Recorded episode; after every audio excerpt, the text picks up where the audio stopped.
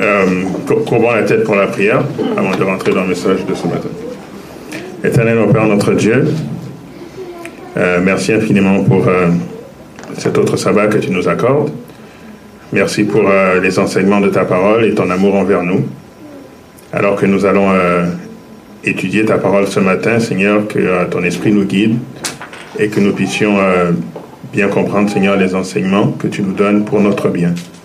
Nous t'avons prié au nom de ton Fils Jésus. Amen. OK. Si on pose la question aux gens, euh, où étiez-vous le 11 septembre 2001 euh, Probablement tous ceux qui peuvent répondre sont, sont un peu vieux. Mais euh, on se rappelle que le 11 septembre 2001, il y a eu cet événement à New York avec la destruction des tours jumelles de World Trade Center. Une tour a été frappée en premier, mais c'est pas celle qui a été frappée en premier qui est tombée, c'est celle qui a été frappée en deuxième qui est tombée en premier. Et euh, ce symbole de l'économie américaine, ce symbole de la puissance américaine s'est écroulé en l'espace de quelques minutes, euh, rappelant à la nation et à la terre entière la menace hein, aujourd'hui euh, qu'il peut y avoir contre les États-Unis d'Amérique. De la même manière que ces deux tours jumelles représentant la puissance de ce pays se sont écroulées, ce matin, je vais vous parler de deux institutions divines que Dieu a données comme étant des tours de forteresse pour euh, le bien de l'humanité et qui sont sous l'attaque de l'ennemi. Euh, l'une est déjà tombée et l'autre va tomber bientôt. Nous allons voir ça ce matin ensemble euh, alors que nous, nous passons dans ce message. Dans Genèse chapitre 1 et le verset 26, nous sommes au sixième jour de la création.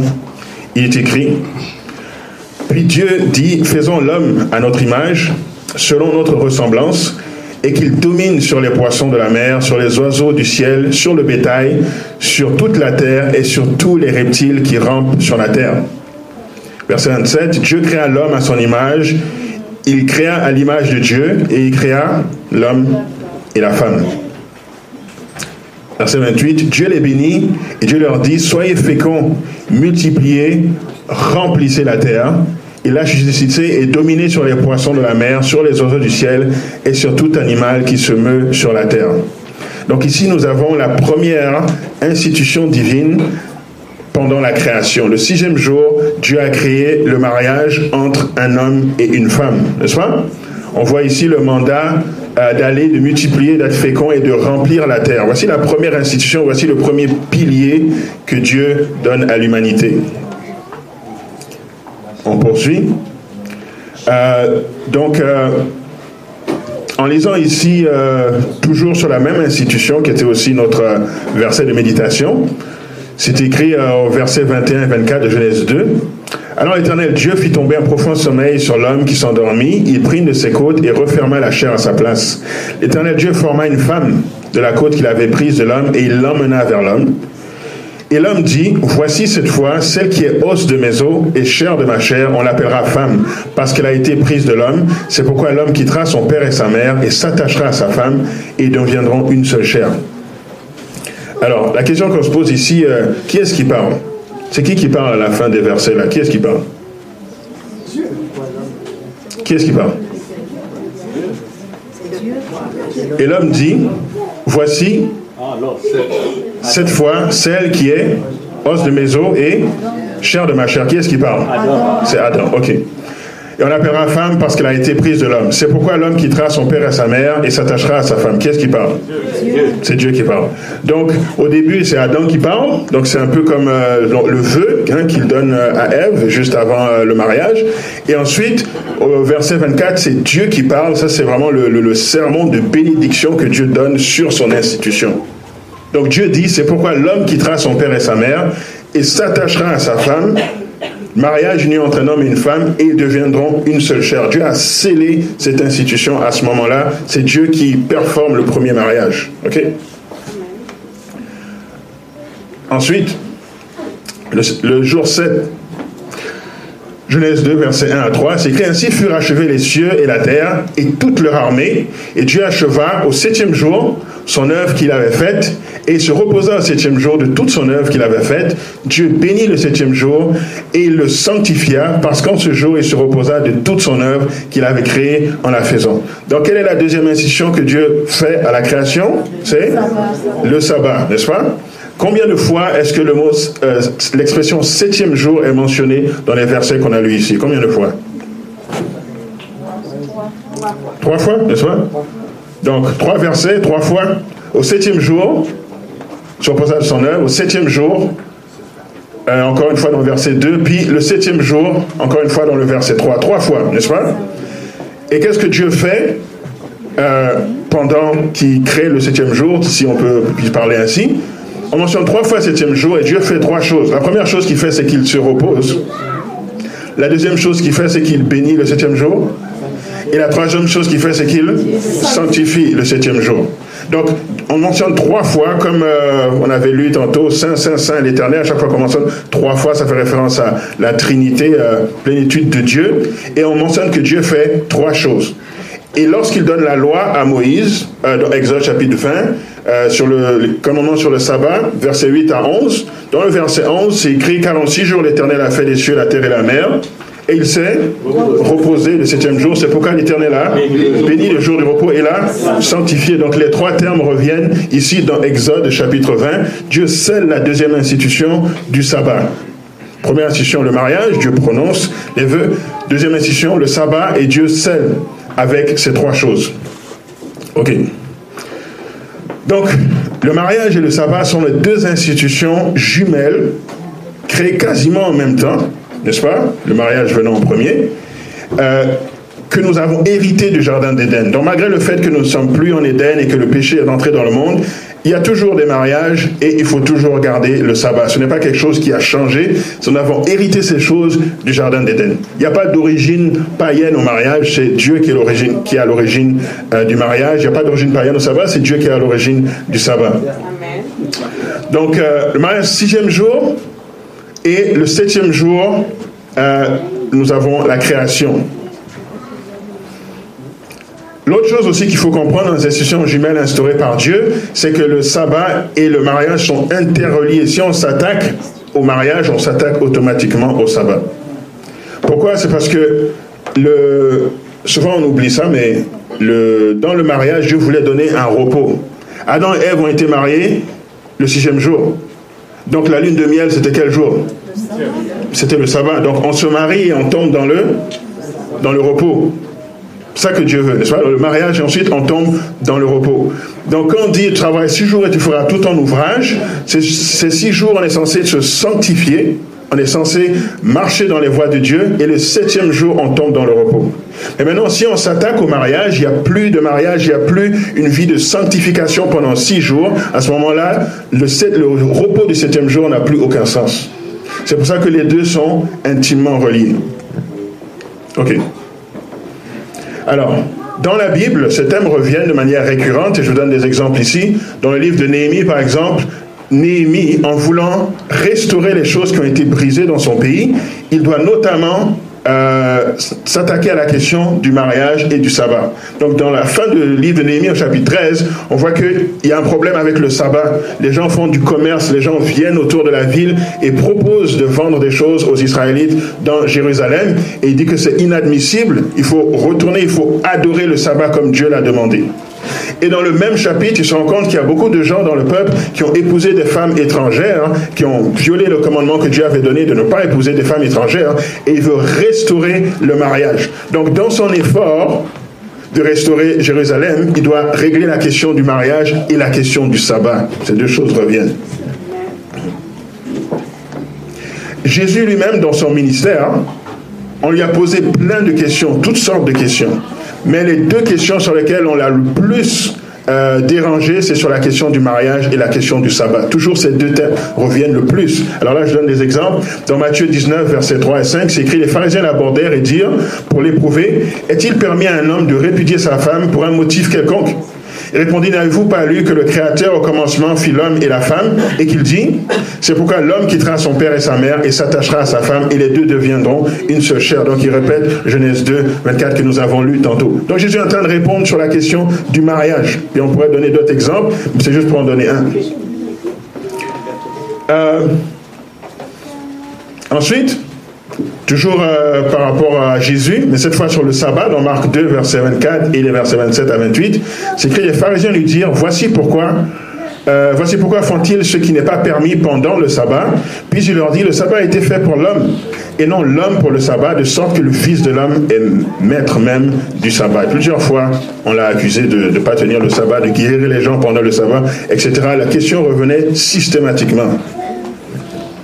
Ok. Maintenant, allons, allons un peu dans l'actualité, puis euh, euh, après on va revenir dans la Bible. Satan ayant compris que ces deux institutions sont intimement liées, sachant qu'en s'attaquant à l'une, il va attaquer l'autre, voici ce qui se passe dans notre monde. Il y a une chute euh, du modèle biblique concernant le mariage. le 17 mai 2004, l'État du Massachusetts aux États-Unis, c'est le premier État américain qui a légalisé le mariage entre personnes de même sexe. En 2004. Euh, c'était la, première tentative, si on veut. Mais vous et moi, nous savons que ça ne s'est pas arrêté là. 11 ans plus tard, maintenant, le 26 juin 2015, ce n'est plus un seul État, mais c'est la Cour suprême des États-Unis qui légalise euh, le mariage homosexuel. Donc ça devient quelque chose euh, à l'échelle de, de, tout le pays. Et ce n'est plus juste un seul État. Maintenant, pour ce qui est de la deuxième institution, le dimanche, la loi du dimanche. La loi du dimanche n'est pas encore là. Mais pour ceux d'entre vous qui euh, peut-être euh, avaient oublié cet événement ou n'étaient pas au courant de cet événement, il y a ce qu'on appelle le Blair Bill, ou la loi du dimanche qui a essayé de passer en 1888. Et voici ce que Henry William Blair a fait, un sénateur américain. Euh, il a déposé un projet de loi pour une loi de dimanche au Congrès américain. Et euh, le, projet de loi, ça disait ceci, c'est un projet de loi visant à, à, assurer au peuple la jouissance du premier jour de la semaine, communément appelé le jour du Seigneur, en tant que jour de repos et à promouvoir son observance en tant que jour de culte religieux.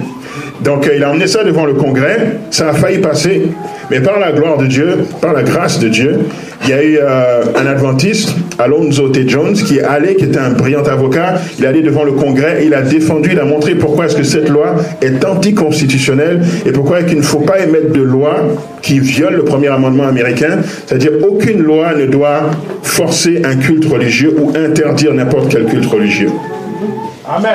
Et par la grâce de Dieu, ce n'est pas passé. Mais ça a failli passer en 1888. Ok Retenez ça parce qu'après on va faire, euh, des parallèles. Ok. Euh, plus récemment, il y a une autre sénatrice qui a essayé de faire la même chose. on est en 2015. Euh, la sénatrice républicaine de, l'Arizona, Sylvia Allen, elle a suggéré aux Américains qu'on fasse passer une loi pour que les gens aient obligatoirement le dimanche dans l'église de leur choix. Alors qu'il y avait le débat qui était très chaud par rapport aux armes à feu, elle dit voici ma suggestion, forçons tout le monde à aller à l'église le dimanche, alors qu'on discute du thème des armes à feu, mais laissons-les juste choisir l'église où ils veulent aller.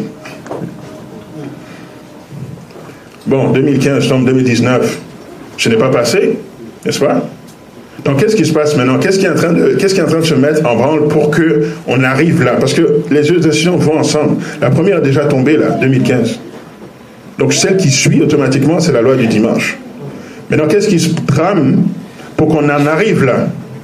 Alors, on pourra en parler toute la matinée, mais je vais donner quelques, euh, des exemples de ce matin.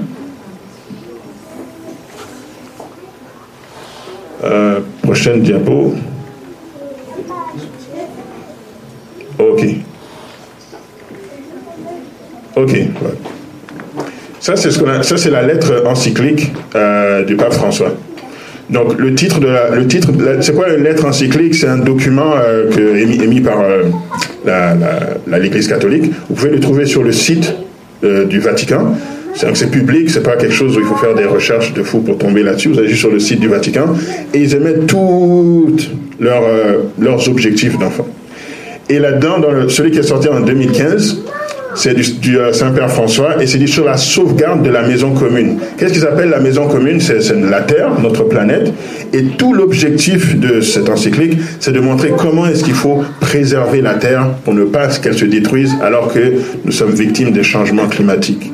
Donc maintenant, le moyen qui est utilisé pour arriver à la loi du dimanche, c'est le changement climatique. Faisons quelque chose pour empêcher la Terre de s'auto-détruire par l'activité humaine. Alors, comment est-ce, que, comment est-ce qu'ils font ça concrètement alors là, j'ai mis juste un point. Un des points de cette encyclique, le 237, ça dit clairement le dimanche doit être euh, euh, observé comme jour de repos. Donc là, il ne se cache même pas, là, ça c'est le, point numéro 237 de cette encyclique. Et euh, pour ceux qui n'ont pas entendu parler, il y a un mouvement actuel qui s'appelle du, Green New Deal. Quand il y a eu les dépressions aux États-Unis dans les années 20, il y a eu un effort pour résoudre ce problème euh, qui sont appelés le New Deal. Donc ça a sorti les États-Unis d'une crise terrible. Aujourd'hui, ils pensent qu'il y a une autre crise, mais qu'il faut la, la, résoudre avec le Green New Deal. Donc un New Deal, mais vert. Pourquoi vert Pro-environnement? Et voici ce qu'ils disent. Le Green New Deal commence par une mobilisation du type de la Seconde euh, Guerre mondiale pour s'attaquer à la grave menace posée par le changement climatique, faisant passer notre pays à une énergie 100% propre d'ici 2030. L'énergie propre n'inclut pas le gaz naturel, la biomasse, la nucléaire ou le soi-disant charbon propre. Donc, euh, il y a un mouvement pour défendre la planète sous ce nom New Green Deal. Mais ce qui, est, vraiment derrière là, c'est d'arriver à un jour de repos pour donner chaque septième jour une journée de repos à la Terre pour qu'on pollue moins. C'est vraiment ça l'objectif qui est derrière. Et euh, voici un autre exemple. Ça, ce sont euh, l'association des euh, professeurs du Massachusetts. Ils sont en train de discuter en ce moment. Donc là, on parlait de 4 mai 2019. Ils veulent faire une grève nationale. Tous les professeurs aux États-Unis font une grève pour le New, le New Green Deal pour qu'on mette cela vraiment en application. Ils sont en train de discuter ça en ce moment où on se parle. En 2015, si on retourne un peu, il y a eu un événement historique. Euh, le pape s'est adressé au Congrès américain. C'est quelque chose qui n'était jamais arrivé depuis que les États-Unis d'Amérique existent. Le pape vient et s'adresse au Congrès américain et il leur a présenté le plan pour la planète à ce moment-là. Et le lendemain de ce meeting, euh, il est allé s'adresser à l'ONU et il a présenté le même plan. Cette fois à l'ONU, donc les représentations des nations. Apocalypse 13, verset 3 dit Et je vis l'une de ces têtes comme blessé à mort, mais sa blessure mortelle fut guérie et toute la terre était dans l'admiration derrière la bête. Ok. Daniel 7, 25 dit que cette bête serait de changer les temps et la loi, n'est-ce pas? On sait que le seul commandement qui fait référence au temps et à la loi, c'est celui du sabbat. Donc il y a, il y a un objectif pour aller vers le sabbat. Donc voici en résumé d'un côté, il y, a, Dieu qui instaure le mariage et le sabbat, et il y a le mariage en personne, de, même sexe qui vient pour être, pour être le faux mariage, et la loi du dimanche qui vient pour être le faux sabbat. Pour le mariage gay, c'est passé de 2004 à 2015, donc à peu près 11 ans. Pour la loi du dimanche, je ne sais pas combien de temps, seulement Dieu sait, mais on sait que c'est la prochaine. Ok. Alors, Juste avant de lire le prochain verset, euh, je vais vous montrer un parallèle dans Genèse chapitre 38. Genèse chapitre 38, c'est l'histoire de Judas et de Tamar. Euh, dans Genèse chapitre 38, on dit que ça commence en disant que Judas s'est éloigné de ses frères. Judas s'est éloigné de ses frères. Il est allé une femme, païenne, euh, il a eu trois enfants. Il a un premier enfant qui s'appelle Er, un deuxième enfant qui s'appelle Onan et un troisième enfant qui s'appelle Sheila. Pour son premier fils Er, il a trouvé une femme du nom de Tamar. Mais Er était méchant. La Bible dit que Er était méchant aux yeux de l'Éternel, donc Dieu le fit mourir. Alors, euh, dans la coutume, il faut qu'elle qu'elle épouse le frère. Donc Tamar est devenue la femme de Onan. Mais Onan aussi était méchant, il a faisait exprès de ne pas lui donner de postérité. Donc à chaque fois qu'il allait vers elle, la Bible disait qu'il s'arrangeait pour ne pas lui donner de semences pour qu'elle n'ait pas d'enfant d'enfant. Dieu trouvait que ça aussi c'était très méchant et il l'a lui aussi fait mourir. Donc maintenant il restait Sheila, le plus petit. Alors euh, Judas a dit euh, à Tamar, Sheila est encore trop jeune pour que je te donne Sheila comme mari. Donc euh, attends que Sheila grandisse et quand il sera grand, je te le donnerai comme mari. Et elle a attendu que Sheila grandisse.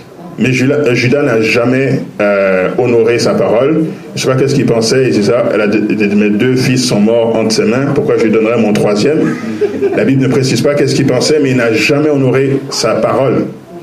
Donc Sheila n'a jamais été donnée comme mari à Tamar. Et Tamar, voyant cela, elle a décidé de prendre les choses en main, bien sûr de la mauvaise façon. Elle s'est déguisée en prostituée et elle a attendu Judas sur un chemin. Et Judas, ne reconnaissant pas Tamar, la femme avec qui il a eu ses trois fils était décédée, il a voulu aller vers, cette prostituée. Mais juste avant euh, qu'ils tombent dans leur intimité, euh, Tamar, déguisée en prostituée, lui a dit euh, Il faut que tu me donnes quelque chose en gage. Donne-moi le seau que tu as en main, donne-moi les cordons, et donne-moi le bâton, la verge que tu as en main. Donne-moi ces trois choses. Et puis, euh, il devait aller chercher à brebis quelque chose et puis revenir. Alors, il va vers la prostituée, qui est Tamar, et lorsqu'il s'en va pour revenir la retrouver, elle a disparu.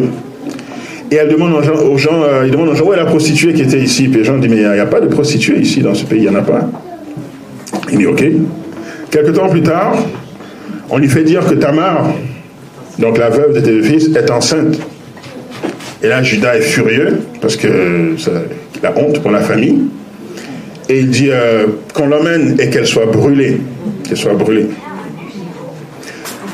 Juste avant qu'on la brûle, euh, Tamar dit s'il vous plaît, allez montrer ça à Judas. Allez montrer ce seau, ce cordon et ce bâton. L'homme à qui appartiennent ces trois choses, c'est de lui que je suis enceinte.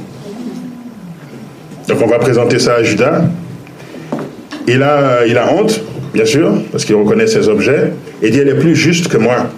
Donc euh, ne la brûlez pas. Et euh, Tamar est enceinte de jumeaux, et elle enfante Pharez, et Zara. Et lorsque euh, et Zara naissent, euh, la Bible nous dit, quand on lit la généalogie de Jésus-Christ, on voit que Pharès est dans la lignée de euh, Jésus-Christ. Donc Judas engendra Pharès de, Tamar, Pharès engendra Esrom, Esrom engendra Aminadab, etc., jusqu'à ce qu'on arrive à Jésus-Christ. Donc la lignée de Jésus-Christ passe par Pharès. Ok, maintenant qu'on a ce, euh, ce background en tête, Maintenant, lisons les versets. Genèse chapitre 38, versets 27 à 28. Quand elle fut au moment d'accoucher, donc si on parle de Tamar, hein, voici il y avait deux jumeaux dans son ventre. Il y avait quoi dans son ventre? C'est quoi le titre du message ce matin? Inception jumelle. Donc j'espère que vous êtes en train de réfléchir avec moi. Et pendant l'accouchement, il y eut un qui présenta la main la sage-femme l'a pris et y attacha un fil cramoisi en disant celui-ci sort le premier. Dans la Bible, le cramoisi, ça représente quoi? Le péché. Hein? Les péchés sont rouges comme le, comme le cramoisi. Donc, elle avait accouché de jumeaux et il y en a un qui sort la main. Et là, elle attache. Il pense que c'est lui qui va sortir en premier, mais il rentre sa main et c'est l'autre qui sort. Ok? Versets 29 et 30. Mais il retira la main et son frère sortit. Alors la sage-femme dit, quelle brèche tu as faite Et elle lui donna le nom de Pérez. Donc tu as, tu as forcé, Pérez ça veut dire forcer, parce que c'est l'autre qui devait sortir avant. Ok? Ensuite sortit son frère qui avait la, à la main le fil cramoisi et on lui donna le nom de Zirak. Zirak qui veut dire euh, lever comme un lever de soleil. Ok. Maintenant, maintenant Maintenant, écoutez le parallèle. Que représente euh, une femme euh, dans la Bible? L'Église. L'Église.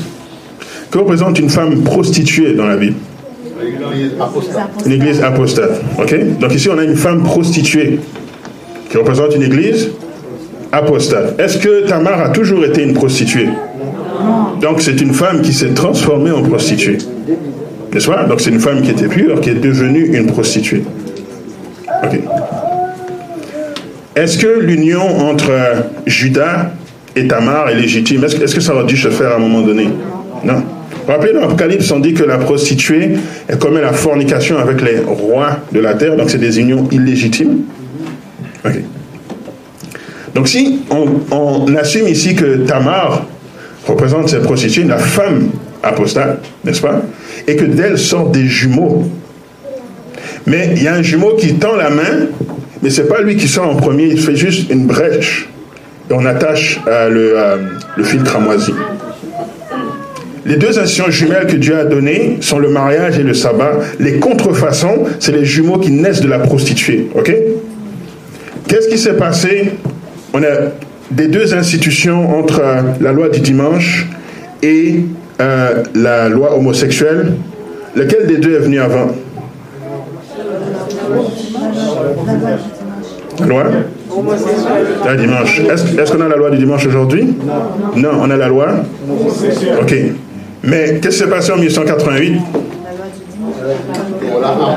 Ça a failli passer, n'est-ce pas? Ça, c'est la main qui sort. Et finalement, c'est rentré, mais c'est l'autre qui est sorti avant. C'est la loi homosexuelle qui est venue avant, même si c'est la loi du dimanche qui devait paraître en premier fait une brèche, on a forcé cette loi gay. C'est pas quelque chose qui est venu euh, naturellement. Vous avez vu, on commence dans un État, puis ensuite on force jusqu'à la Cour suprême. En l'espace de dix ans, on transforme la coutume, la coutume américaine pour forcer la loi gay.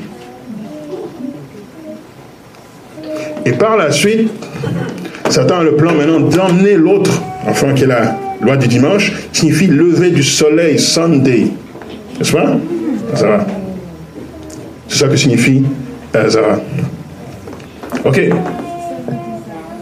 Pensez à ceci maintenant. Euh, si Tamar représente l'église chrétienne aux États-Unis qui s'est corrompue, parce qu'au début elle était pure, mais elle est devenue une prostituée, qui représente Judas? Est-ce que vous êtes avec moi? C'est quoi, quoi qui emmène euh, c'est quoi qui emmène cette, euh, progéniture qui devait jamais avoir eu lieu? C'est quoi qui emmène la loi gay et la loi euh, du, dimanche? C'est quoi qui emmène ça? On l'a vu dans les exemples. C'est? La tromperie? Oui, ça, c'était mon troisième point, tu me devances. La tromperie, oui, mais avant ça, il n'y aurait jamais eu de loi du dimanche, il n'y avait pas eu? Ok, je oui, oui, tout ça c'est juste. Mais dans les exemples que je voudrais vous montrer, c'est qu'il n'y aurait jamais eu cette loi gay, il n'y aurait jamais eu la loi du dimanche, s'il n'y avait pas l'Église qui s'unit à, à l'État. Donc il n'y aurait jamais eu Pharès et Zara s'il n'y avait pas la prostituée qui s'unissait à Judas. Une union illégitime qui ne devait jamais avoir lieu. Est-ce que vous voyez? Qui ne devait jamais avoir lieu. C'est ça qui a pour fruit, n'est-ce pas, ces faux jumeaux-là, ces jumeaux qu'on n'était pas supposé avoir. Donc, Judas représente ce côté État des États-Unis qui ne devait jamais s'unir à l'Église. L'État et l'Église doivent rester deux choses distinctes. La combinaison des deux, ça donne toujours la persécution. Il y a une seule personne dans l'univers qui est capable de joindre État et Église sans que ça pose de problème, c'est Jésus-Christ. Quand Jésus va revenir, Dieu, l'État, tout ce sera un. Mais c'est seulement lui qui peut gérer ça. Aucun être humain ne peut mélanger les deux et ne pas avoir de problème. Ok.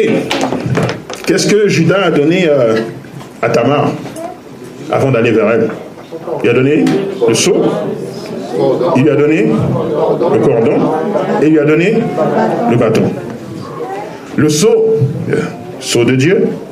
Le cordon dans la Bible, on dit les cordons, ça représente les commandements de Dieu. C'est ça que les euh, sacrificateurs attachés qui représentent les commandements de Dieu. Et le bâton, dans Isaïe 11, verset 4, on dit que le, bâton, la verge, ça représente la parole de Dieu. Donc avant que Judas puisse aller vers Tamar, il a dû renoncer au pseudo de Dieu, il a dû renoncer au commandement de Dieu, il a dû renoncer à la parole de Dieu. L'État ne s'unit pas à l'Église sans se compromettre sur ces trois aspects. D'abord, on laisse tomber tout l'héritage que Dieu nous a donné. Et là, maintenant, l'union illégitime est possible. N'est-ce pas? Je ne peux pas être un homme marié dans l'église et aller vers une prostituée sans que j'ai d'abord renoncé à des principes dans mon esprit. Vous êtes d'accord? Oh oui. C'est ça, exactement. Donc, il a donné ces trois choses Et quand il est allé pour les récupérer, il s'est rendu compte de, sa bêtise, c'était trop tard, les jumeaux sont déjà en route. La prophétie nous dit qu'à un moment donné, les États-Unis d'Amérique vont se rendre compte qu'ils n'auraient jamais dû s'unir à la papauté. Mais ce sera trop tard, ça a déjà donné les fruits de la loi gay et de la loi du dimanche. Les jumeaux sont déjà en route. Et pour finir, on a dit que Judas a eu trois enfants, n'est-ce pas? Il a eu Er, il a eu Onan, il a eu Sheila. Euh, er, ça signifie prudent. Er, ça signifie prudent. Sheila, ça signifie force. Euh, pardon, euh, Onan, ça signifie la force. Donc, Er, prudent. Onan, la force. Et Sheila, ça signifie une pétition, une requête. Une requête. Donc, les deux premiers enfants sont morts. La prudence est partie, la force est partie, il reste juste la pétition. Au début, qu'est-ce qui faisait la force des États-Unis d'Amérique? C'était qu'ils séparaient l'Église et l'État. Et qu'est-ce qui faisait leur prudence? C'est qu'ils s'assuraient de ne pas répliquer le modèle qu'il y avait en Europe, c'est-à-dire la papauté à la tête. Et lorsqu'on a vu le pape qui vient s'adresser au Congrès américain, c'est là où tu vois qu'ils ont renoncé à leur prudence. Ils ont renoncé à ce qui faisait leur principe de force. Maintenant, il y a une requête, il y a une pétition. Tamar, elle a dit, je veux un mari et, ça doit être Sheila. Dans la loi, ça doit être Sheila. C'est ça ma requête, c'est ça ma pétition. Sa requête ne lui a jamais été accordée. Et c'est pour ça qu'elle s'est transformée en prostituée. Il y a une requête, il y a quelque chose, il y a une demande qui n'a pas été satisfaite. Et c'est pour ça qu'elle s'est transformée en prostituée. Dieu avait une requête, il avait une demande qu'il a faite au peuple américain quand il a permis aux pionniers de venir ici. Il voulait que tous embrassent le message du retour de Jésus, le message adventiste qui est venu en 1844. C'était quelque chose pour toute la nation. C'était pas pour avoir juste une petite dénomination comme nous sur le côté. Et le rejet de cette requête, ça fait que tranquillement les États-Unis se transforment en église apostate, prostituée.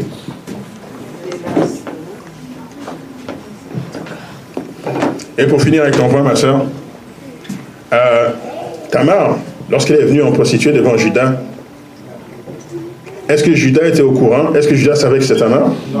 Donc c'était de la tromperie, déception.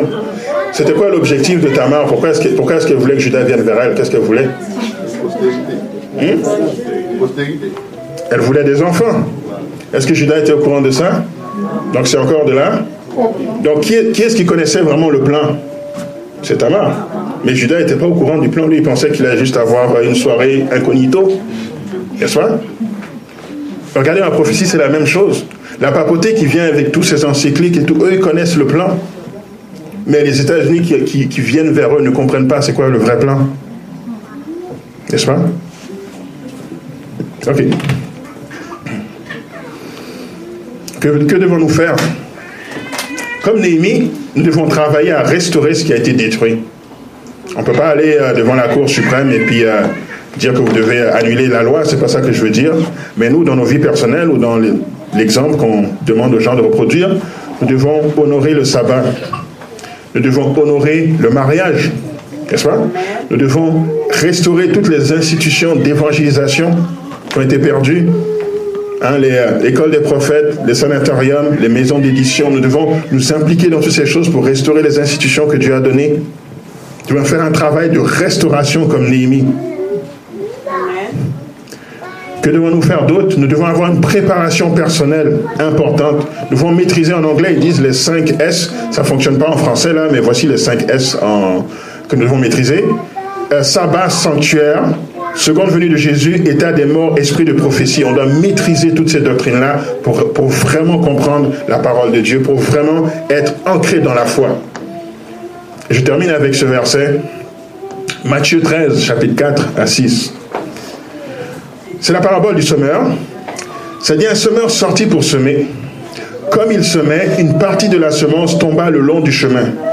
Les oiseaux vinrent et la mangèrent. Une autre partie tomba dans les endroits pierreux, pierreux pardon, où elle n'avait pas beaucoup de terre. Elle leva aussitôt parce qu'elle ne trouva pas un sol profond. Mais quand le soleil parut, elle fut brûlée et sécha faute de racines. Ok. La parabole est plus longue que ça, mais on s'arrête là parce que c'est là que c'est là notre objet d'étude. Ok. Donc le semeur, il va, il sème. Il y a celle qui tombe le long du chemin, et puis qui est-ce qui prend la semence? Les oiseaux. Le deuxième, ça tombe dans les chemins euh, pierreux, puis qui est-ce qui prend la semence? Personne ne prend la semence. C'est quand le, quand le soleil? Quand le soleil se lève. Ok. Maintenant, lisons qu'est-ce que Jésus dit quand il interprète cette parabole. Toujours dans le même chapitre, mais un peu plus loin, voici ce que Jésus dit. Vous donc écoutez ce que signifie la parabole du semeur. Lorsqu'un homme écoute la parole du royaume et ne la comprend pas, le malin vient et enlève ce qui a été semé dans son cœur. Cet homme est celui qui a reçu la semence le long du chemin. Ok.